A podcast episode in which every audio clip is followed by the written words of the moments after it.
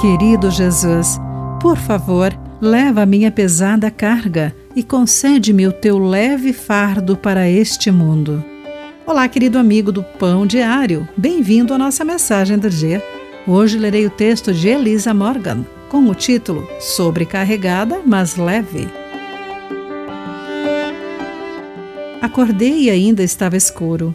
Eu não tinha dormido mais de 30 minutos e sentia que o sono demoraria a retornar. O marido de uma amiga estava no hospital e tinha recebido a temida notícia: o câncer voltou e está no cérebro e coluna vertebral.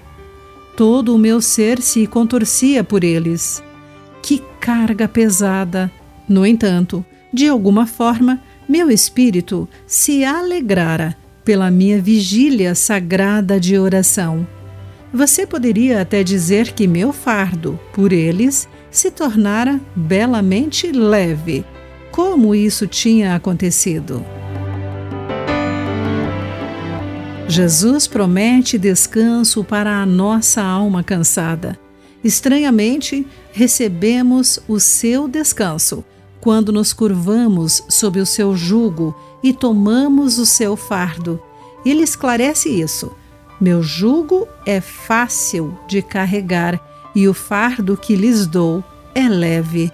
Lemos essa passagem em Mateus 11, entre os versículos 28 e 30. Quando permitimos que Jesus nos livre do nosso fardo e depois tomamos o seu jugo, revestimos-nos de sua armadura andamos nele e obedecemos. Quando suportamos o seu fardo, compartilhamos os seus sofrimentos, o que em última análise nos permite compartilhar do seu consolo também, de acordo com 2 Coríntios 1:5. Minha preocupação pelos meus amigos era um fardo pesado. No entanto, senti-me grata por Deus permitir que em oração eu os levasse à sua presença.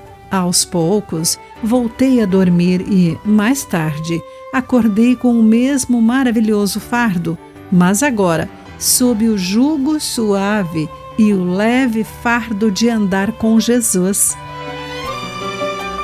Querido amigo, qual fardo você está carregando? Como entregá-lo a Jesus?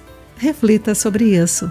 Aqui foi Clarice Fogaça com mensagem do dia.